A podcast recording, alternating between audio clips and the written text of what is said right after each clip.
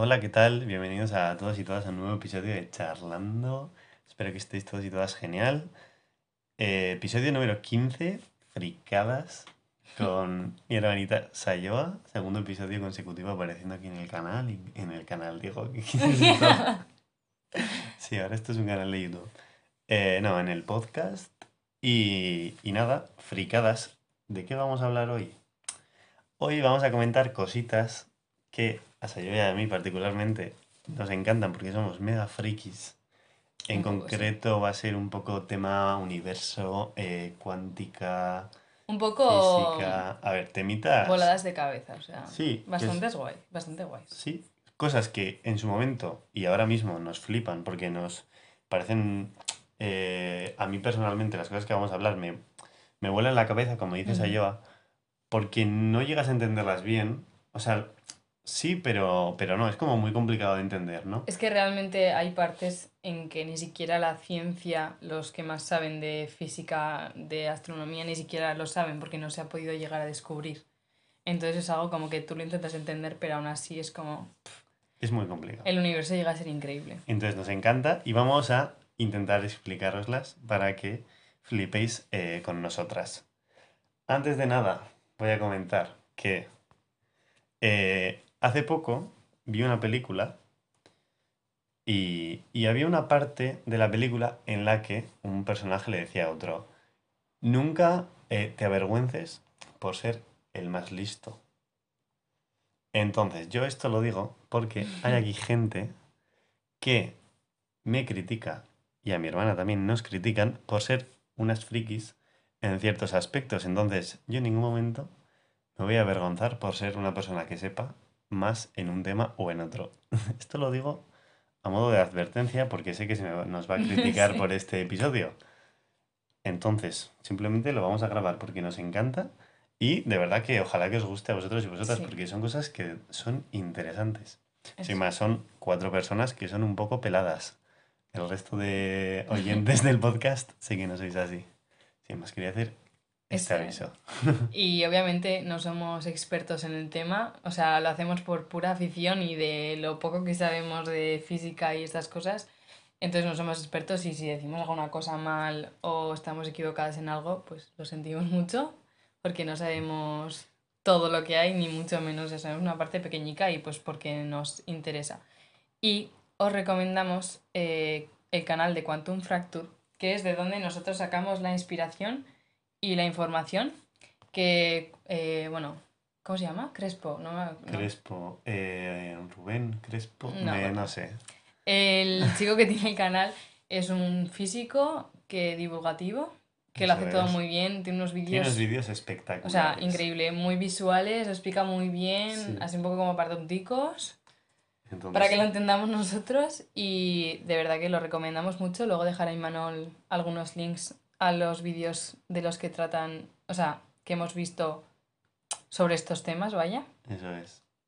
Y eso. En la descripción del podcast dejaré unos vídeos interesantes por si os interesa lo que contamos para que lo terminéis de entender bien o intentéis volaros la cabeza un poquito más. Eso. Otros temas que también tienen súper interesantes. Así que nada, dicho esto, presentación completa, vamos al, al tema. ¿Cómo os quedáis si os digo que puede que viváis, vivamos en una simulación? ¿Qué te parece, Sayoa, Vale, pues esta afirmación? Bastante loca, la verdad. Bastante loca, pero realmente es posible. Y voy a poneros, voy a contaros, eh, poneros dos ejemplos de cosas que realmente son muy poco probables que ocurran, pero podrían pasar.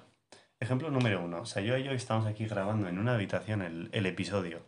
Podría ser que todo el oxígeno de la habitación se acumulase en una esquina de la habitación y Sayo y yo muriésemos asfixiadas.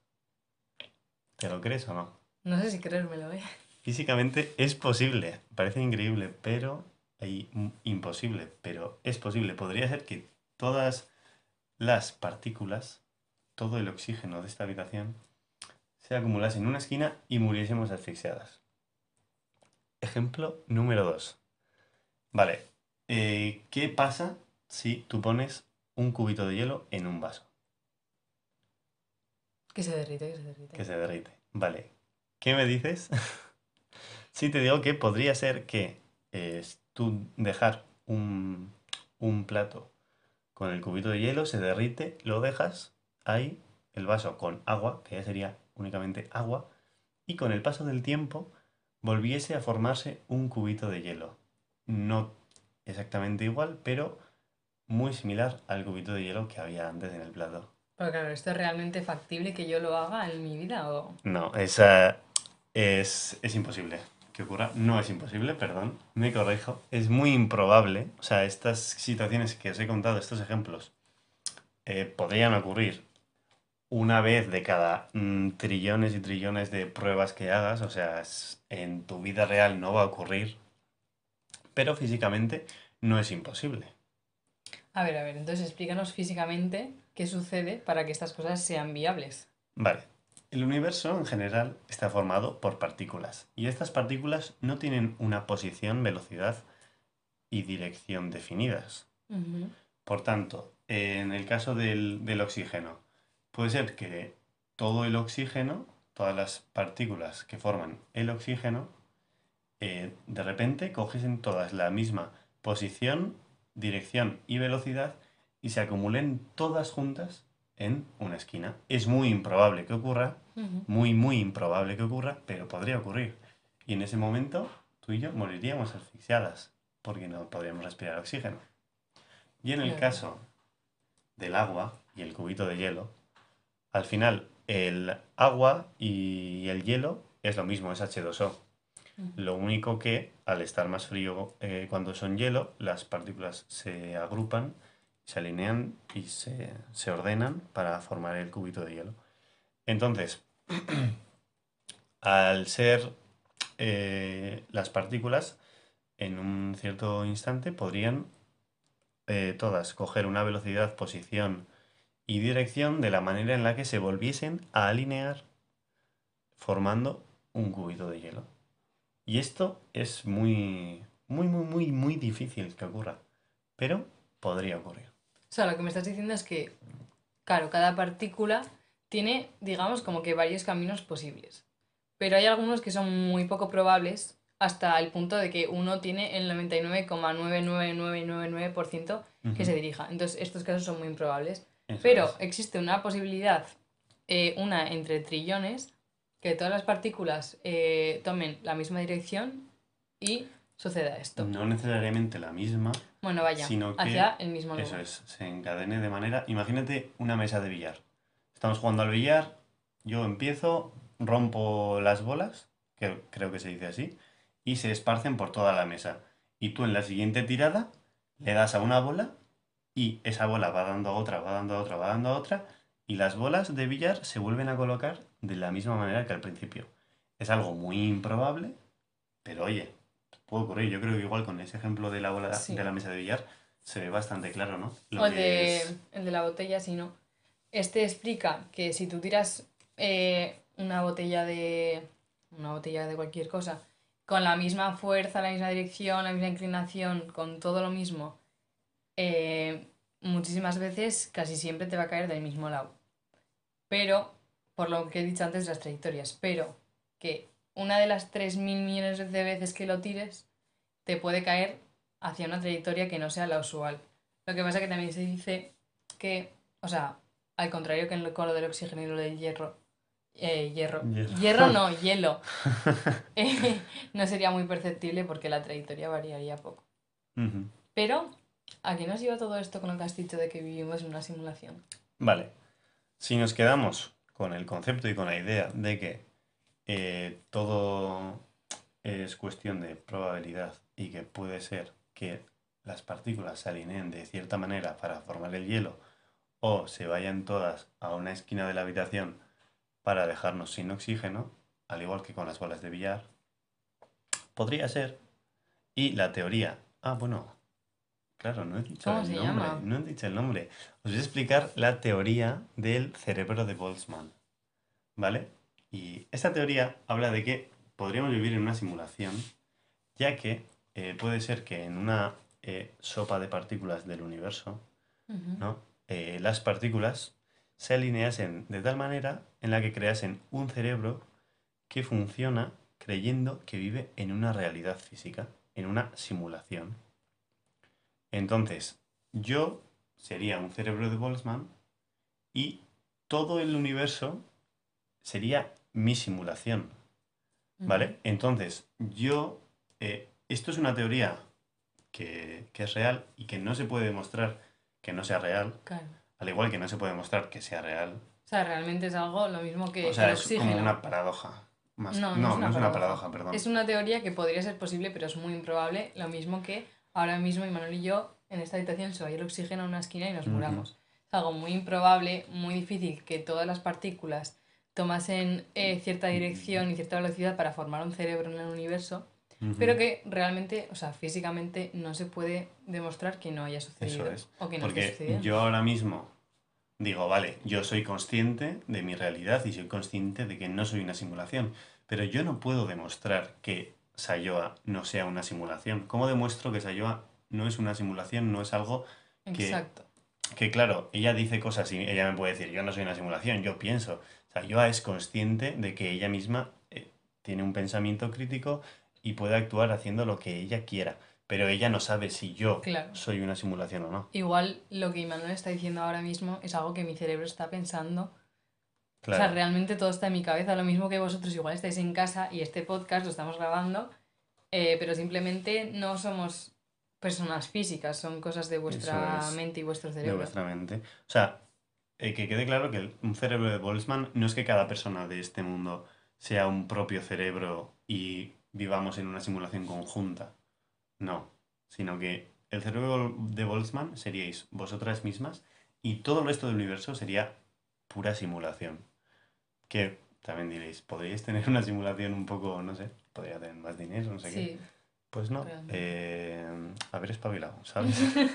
No, pero sí, que te hubiese tocado un cerebro de Boltzmann mejor. eso, eso es. Me parece esto cuando vi un vídeo de, de Quantum Fracture, me flipó. O sea, literalmente es una teoría muy guay y te puede dar a pensar mil cosas y, o sea, me parece espectacular cómo realmente esto es factible que ocurra. De hecho, eh, Quantum Fracture en un podcast decía que los cerebros de Boltzmann en este universo nuestro, tal como lo entendemos, son inevitables. Clal podría Por- que porque con el paso mañana. del tiempo, o sea, claro, estamos aquí en 70 años que tenemos de vida media, no va a ocurrir, pero en trillones y trillones de años Claro. perfectamente podría ocurrir. Entonces dice que son inevitables. Es como el- la teoría de- del Quijote y el mono, no sé si te la sabes. No. Esto habla de que si tú dejas a un mono frente a una máquina de escribir, aporreando letras, con el paso de los años, años, años, años y años, al final acabará escribiendo el Quijote, letra por letra, punto por punto, espacio por espacio, tal cual lo escribieron. Sí, Sí. Por probabilidad, ya. al final lo, lo escribiría. Si lo dejas años, años y años. Al final esto es todo como diferentes ejemplos de, de cosas que pueden ocurrir. Entonces, esta teoría a mí personalmente me flipó y es la primera curiosidad que queríamos contaros. Vale, ahora vamos a ir a temas un poco más complejos. Que, ¿Qué os parece si os digo que viajar al, al futuro es posible? Pues sí, Mm, Yo te efectivamente. diría que igual, igual te tienes que mirar un poco la cabeza. Pues efectivamente, y de nuevo, físicamente es posible. No se ha conseguido, bueno, Bueno, bueno, técnicamente... técnicamente sí, pero lo iremos viendo. Entonces, eh, esto ya es matemáticamente y físicamente un poco más complicado que el tema anterior, porque el anterior, El anterior es más físico, mm, incluso... pero para comerse la cabeza Sí, no hacía pero- falta saber física. Aquí hay unos conceptos básicos, que igual nos dejamos alguno, pero alguno que nos ha parecido es importante, que es, eh, esto se llama eh, relatividad especial, que está dentro de la rela- relatividad general. ¿Qué significa esto? Que la observación del espacio-tiempo es relativo según el observador. Esto lo iremos viendo, pero... Pondremos algún ejemplo para que os quede claro. Pero es que las longitudes son diferentes según quien lo esté mirando, quien lo esté midiendo. El tiempo también varía. Entonces es un poco, ahora lo iréis viendo, pero eso es lo primero, que el espacio-tiempo es relativo. Eh, luego, el espacio-tiempo es curvo, o sea, se curva porque no tenemos que tener una imagen del universo plana, o sea, es curvo. Eso también es una movida un poco rarica que ya lo iremos viendo. Eh, otra cosa muy importante es que la velocidad de la luz es siempre la misma, nunca varía bajo ningún concepto. Por lo tanto, para que se cumplan algunas leyes físicas, el espacio-tiempo tiene que curvarse, lo que hemos dicho. Por eso se sabe eh, que es curvo. Y otro, otra base muy importante es que nada puede ir más rápido, puede viajar más rápido que la luz. O sea, no se puede superar la velocidad de la luz, porque llegan problemillas de los que luego hablaremos. Entonces, una vez tengamos estas bases, eh, vamos al tema de que se puede viajar al futuro. Y eh, lo vamos a hacer explicando una paradoja que se llama la paradoja de los gemelos. Esa paradoja dice que si hay dos hermanos gemelos, que realmente tampoco tendrían por qué ser gemelos, pero bueno, sí. Por notar la diferencia. Sí. Dos hermanos gemelos, uno se queda en la Tierra tan campante y al otro le gusta mucho viajar al espacio, entonces se coge una nave espacial que viaja muy rápido, digamos al 90% de la velocidad de la luz, que eso es algo que realmente no se ha conseguido, por eso decimos que los viajes al futuro son un poco complejos. Pero imaginemos que eh, el otro hermano coge una nave espacial que va al 90% de la velocidad de la luz, muy rápido, y se pega, digamos que un año viajando, eh, pues yo qué sé, alrededor de la Tierra o por el universo, y luego vuelve. No me sé las comparaciones exactas, pero digamos que eh, para el gemelo que ha estado viajando ha pasado un año y para el que ha estado en tierra han pasado 20. O sea, el que ha estado viajando ha envejecido como si ha pasado un año, o sea, casi nada. O sea, si se fue con 20, pues tendría 21. Y el gemelo que se ha quedado en la Tierra, si tenía 20, ahora tiene 40. ¿Cómo es esto posible?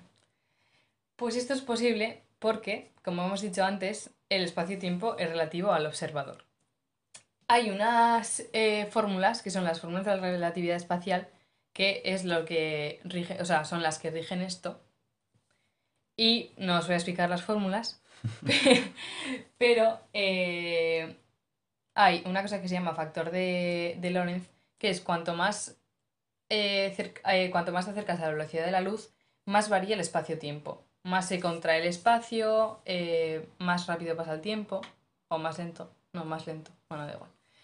Eh, entonces esto es posible porque si vas a velocidades eh, cercanas a la luz, tu tiempo transcurre más lento que el que las personas que van a una velocidad normal. Y pues eso sería un poco la paradoja de los gemelos. O sea que realmente si lo piensas, la persona que se ha ido fuera un año ha viajado al futuro, ha viajado a 20 años después. Eso es. O sea, es un viaje al futuro para la persona que está viajando. Exacto. Eso es. Hay una película muy buena que habla de esto y que se entiende muchísimo, que es Interestelar. Ah, sí, sí.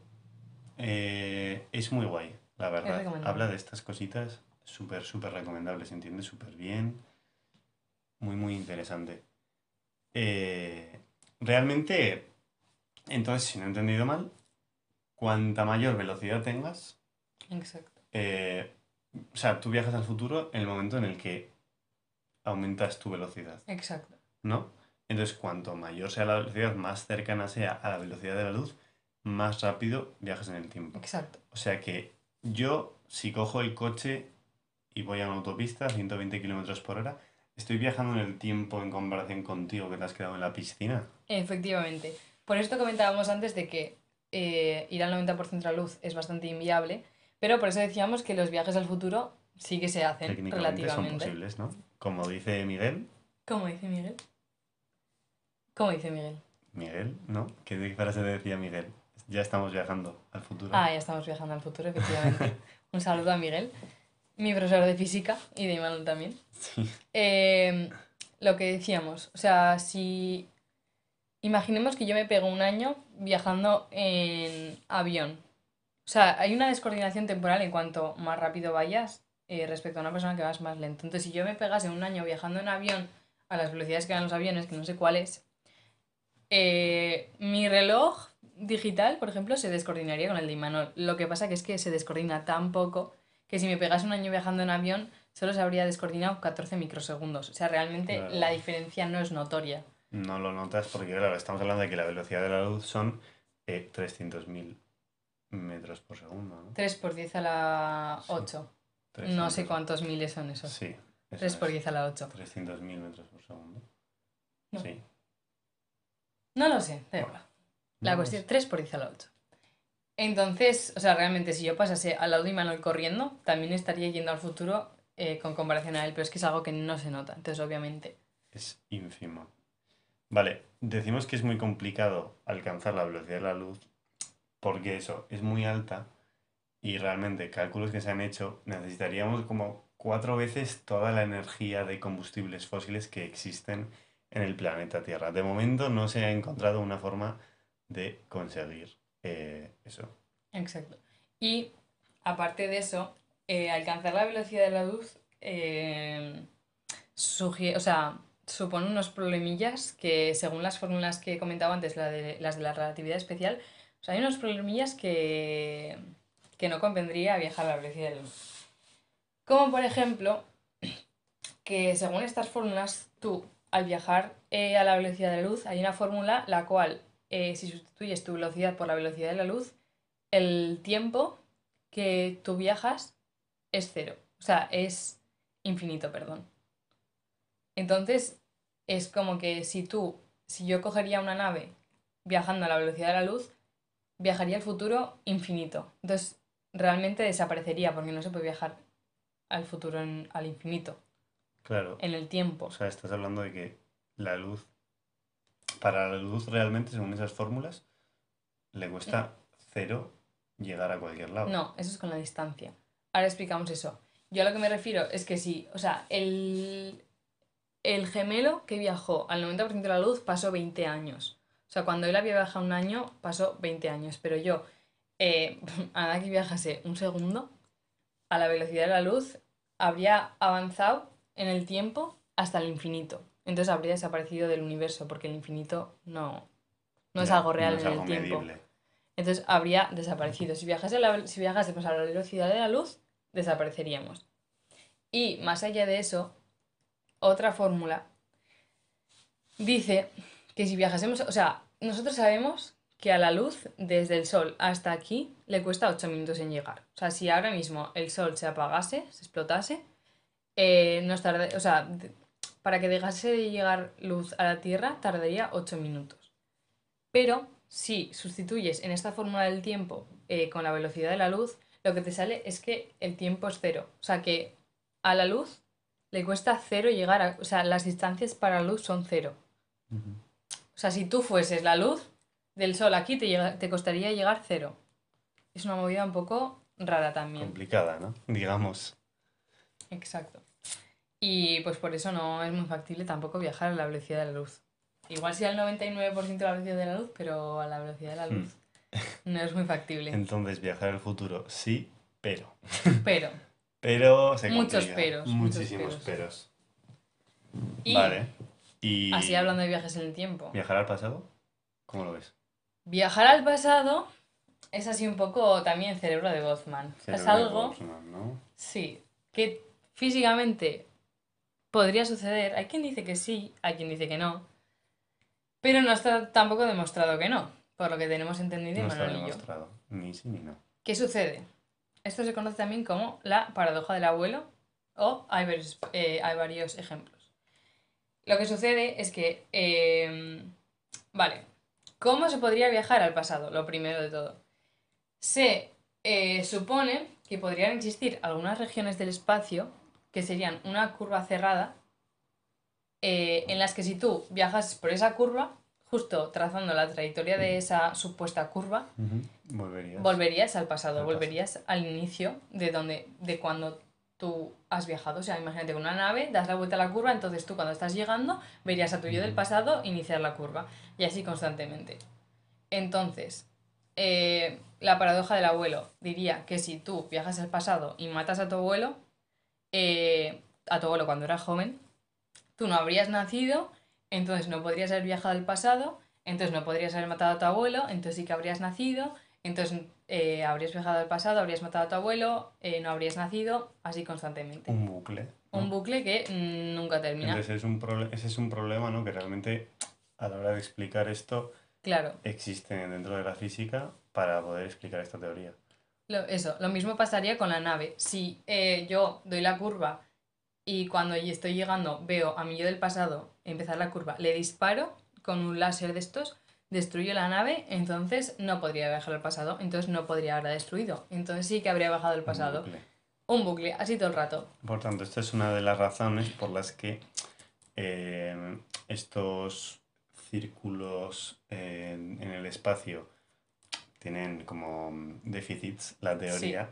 Y luego además eh, también hay otros muchos factores, el hecho de que se dice que estos círculos de- del espacio serían de un equilibrio muy frágil, Claro. entonces igual eh, el hecho de que una nave los eh, fuese por ese camino literalmente rompería el círculo, entonces ya no es posible el viaje en el Claro. tiempo al pasado, tal.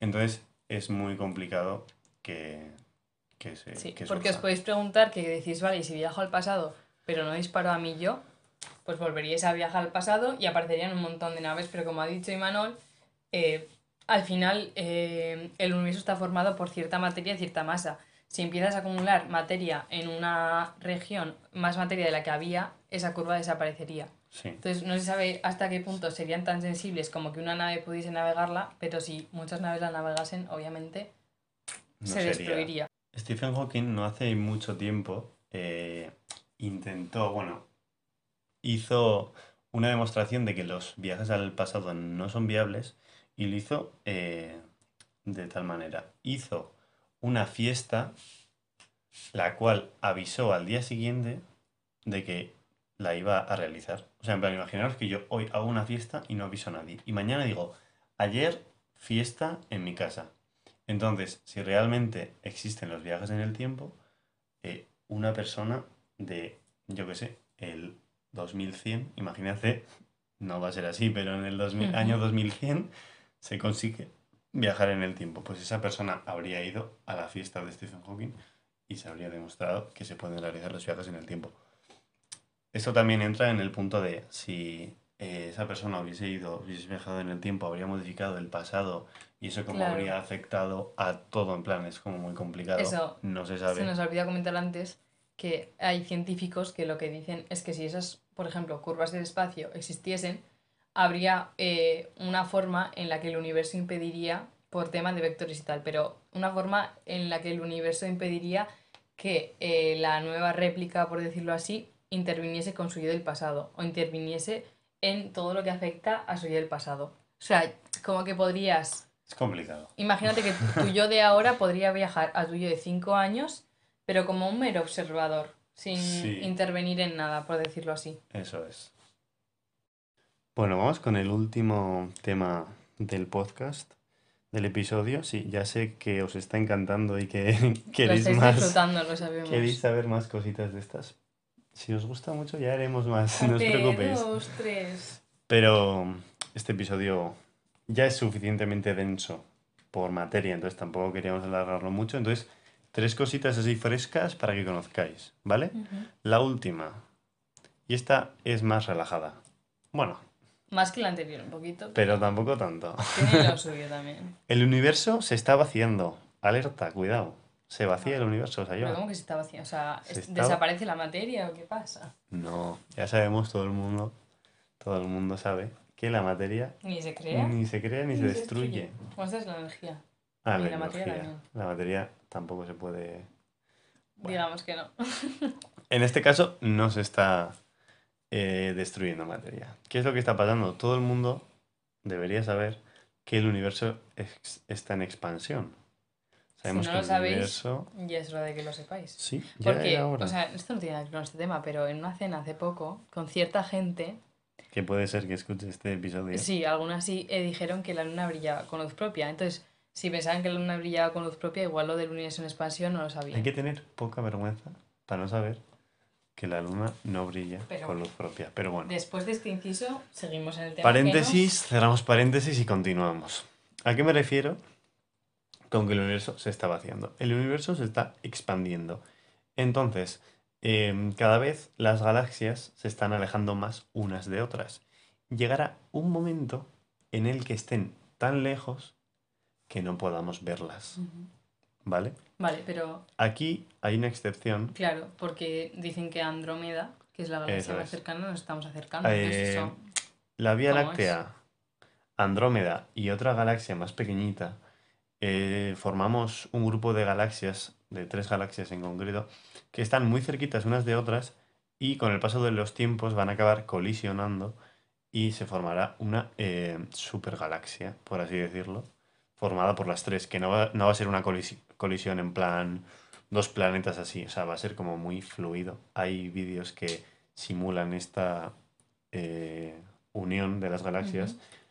Y esto va a ocurrir porque están tan cerca que la fuerza gravitatoria entre ellas es más potente que eh, el hecho de que el universo se esté expandiendo. Entonces, hay paréntesis como este, que seguramente ocurra en el universo, en otras galaxias que estén cerca, pero en general todas las galaxias se están alejando unas de las otras. Entonces llegará un momento en el que no las podamos ver.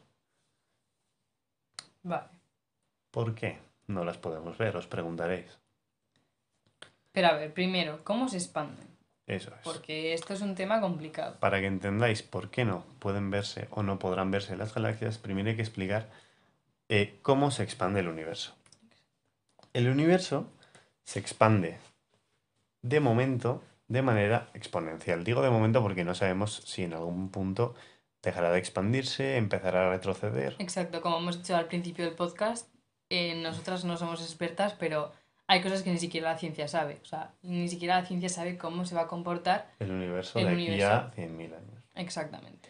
Entonces, de momento el universo se está expandiendo de manera exponencial. ¿Qué significa esto? Vamos a explicarlo con un ejemplo.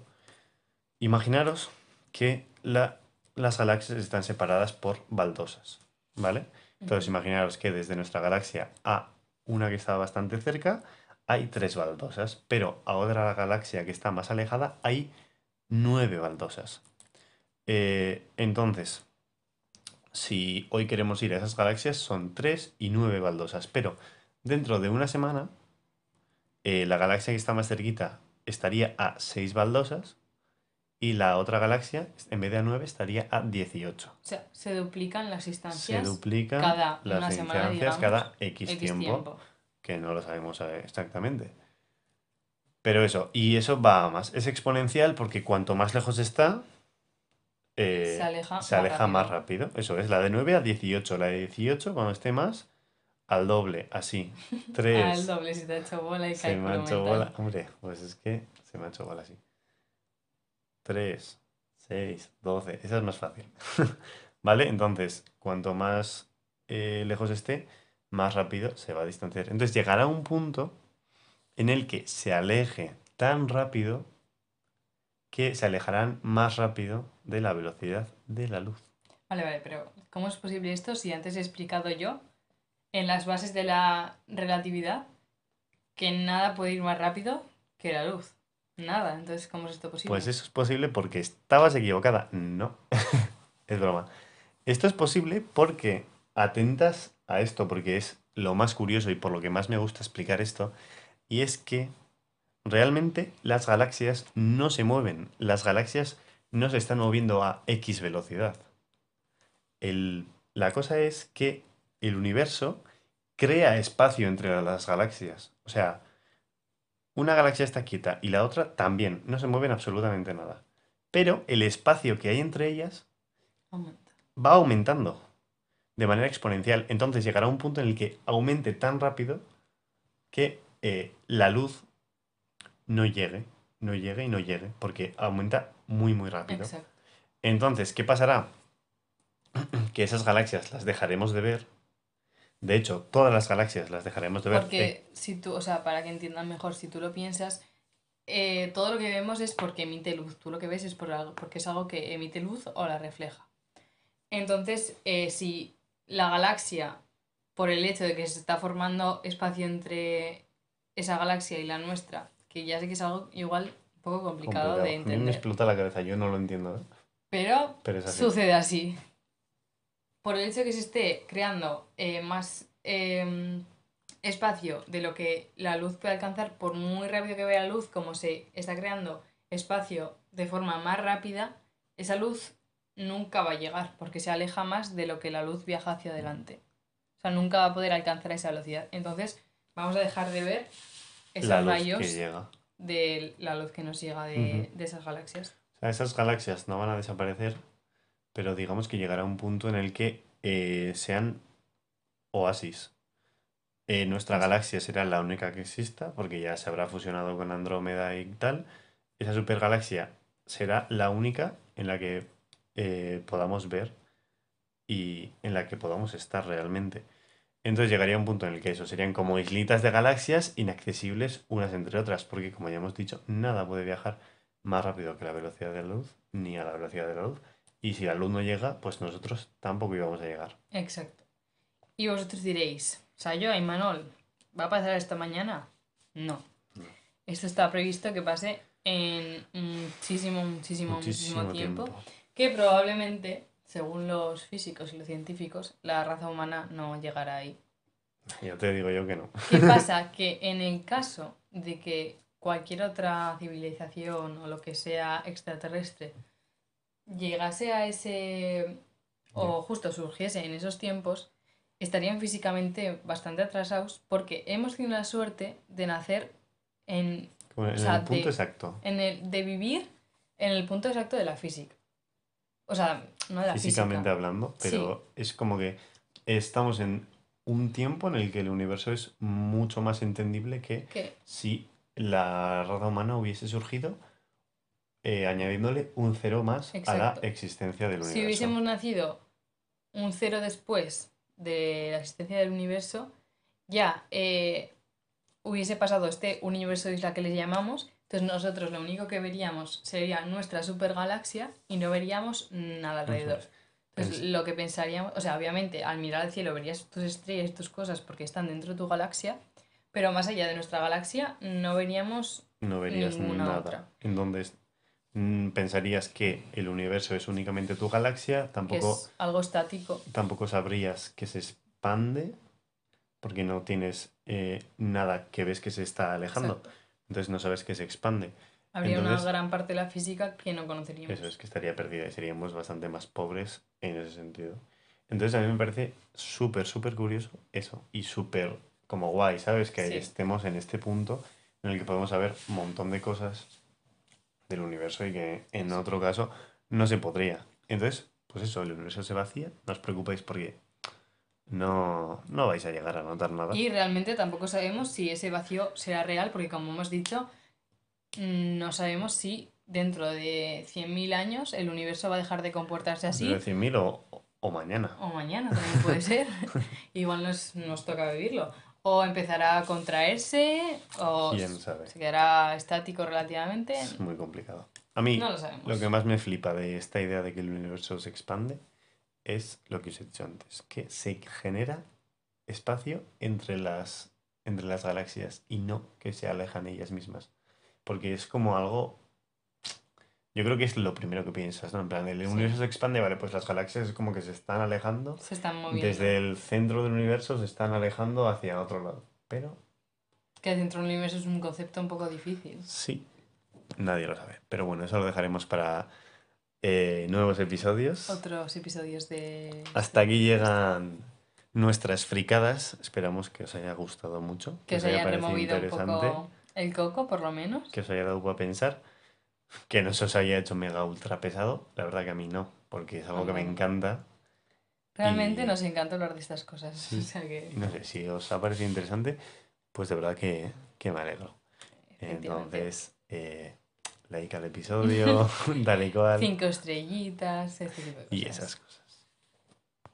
Nos vamos ya al final del episodio, en el que, como siempre, vamos a comentar tres cancioncitas que os vamos a recomendar y añadiremos a la playlist. Pero antes de nada, voy a decir un par de cosas. Eh, somos, ya lo hemos dicho, eh, muy frikis hablando de esto. Y, de verdad, si alguien que está escuchando este podcast es súper friki de algo, eh, tío, alégrate de ser friki. O sea, de verdad, no, es que es increíble. La gente te dice friki como insulto. No, perdona. A mí me apasiona esto, me encanta. Y eh, te voy a contar estas mierdas, ¿vale? Y a mí algo es algo que me encanta, que la gente me cuente cosas que le gustan, tío. O sea, sinceramente, yo escuchar a una amiga amiga mía que me está contando eh, algo, yo qué sé, imagínate que te gustan los patos grises, ¿vale? Y te flipan porque es una especie súper rara y no sé qué, y Pero simplemente de verles hablar con la ilusión. cuéntame, cuéntame todo sobre los patos grises. O sea, me encanta verte con esa ilusión hablando de una cosa que sabes y que te gusta, ¿vale? Entonces, si alguien de aquí eh, quiere venir aquí al podcast Hablar sobre a hablar sobre lo que quiera, de verdad, eh, será bienvenido. seréis bienvenidos. bienvenida. O sea, pero esto os lo prometo, de que si hay que hablar de patos grises, se, Se habla. hablan. Porque es que seguro que es un episodio súper interesante y súper guay. Entonces, eh, solamente quería decir eso. Reivindicando Después el de ser frikis. reivindicativo, Sí.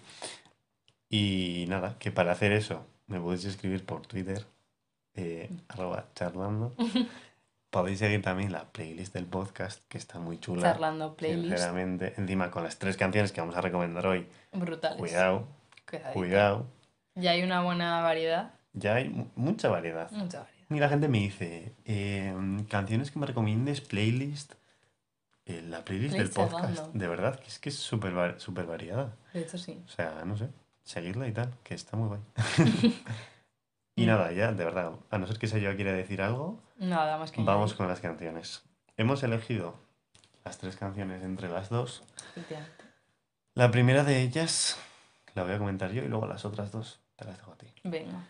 Eh, la primera, A la tumba de Hijos de la Ruina, eh, que son Natos y War, y el Reci, el puto Reci que es el mejor. Realmente. Y nada, La tumba salió ya hace... ¿Ese disco? Bastante. ¿Hace año y medio? Pues no, igual. mm, no, hace un año, más o menos, un año y Sí, poco. cuando se puso todo lo de sudores fríos a la moda. Sí. Y eso, es una canción dentro de las que sacaron, de las seis que sacaron, que igual no fue la que más sonó, porque nosotros y Sudores Fríos sonó muy a tope, A mí es de las que más me gusta. ¿eh? pero esta es a mí de las que más mi- me en mi gustan. top tres. Sí, encima no está muy quemada por la gente, tal. Eso. A mí sudores fríos me gusta mucho, pero está bastante quemada. Eso es. Entonces, ahí la dejamos en la playlist para que la escuchéis. ¿No la habéis escuchado? Para Ponéis todos la playlist. ustedes. Eh, la siguiente canción, curiosamente, a sugerencia de Imanol, es otra canción en euskera. Mm, Vale, espérate que ahora yo... eh, A ver, no, la promotora de las canciones en euskera en este podcast soy yo generalmente. Pero hoy me ha dicho, vamos a poner una en euskera. Y, como tal, hemos elegido a Errepidean de Setak, que eh, es una canción muy guay, de muy buen rollo, así tranquilita, que os la recomendamos mucho. Que no entendéis la letra, no pasa nada. Vibing con la canción, no pasa nada. Ponéis el traductor de Google. Exacto. Y muy guay la cancioncita, la verdad. Bastante de chill. Y la última es de nuestro queridito Juancho Marqués. que hoy es su cumpleaños. No, hoy cuando lo estamos grabando no. Pero Pero cuando sale el día el que episodio, sale el episodio, que es el domingo 14 de agosto, cumpleaños de Juancho Marqués. Felicidades desde Y- aquí, Juancho, que sé que escuchas el podcast. y probablemente sacará canciones. Probablemente no, Saca cancioncita Eso. hoy. Habrá sacado. Así Sí. que, sea lo que estéis haciendo, ir a escuchar la canción de Juancho Marqués, la, La nueva nueva. y las viejas, lo que sea. Eso es. Pero la que os vamos a recomendar hoy. Juancho Marqués, en colaboración con La Moda. O sea, mejor Qué combo raro. imposible. Estábamos hablando Sayo y yo. Queríamos poner una canción de Juancho Márquez. Y bueno, habíamos barajado ciertas opciones. Y decía yo, ah, ponemos esta que es con la moda, no sé qué. Y yo, venga con la moda. Bueno, sin más dilación, el título de la canción, Nos vamos a comer el mundo, Juancho Marqués y La Moda. Temazo, Temazo. una letra increíble. Temazo. Pero temazo las tres que hemos puesto. Sí. Increíble. Pues nada, eh, eso, que es de... Y Que hasta aquí el episodio 15. ¿quin- ¿15? 15. No, no, este es 16 episodios llevamos. Es Episodio verdad, 15, pero episodio cero. 16 episodios del podcast. Muy fuerte, muy fuerte. O sea, esto es increíble. Más Qué increíble me parece. ¿eh, Imanol? Más increíble me parece que no esté yo ya en la radio. Apoyar Pero oye, podcast. 16 episodios, ahí está. No está mal. Está de locos. Y seguiremos. Así que nada, eh, un besito, Un besito para para todas y todas. Y hasta la siguiente, dos semanitas. Os quiero mucho.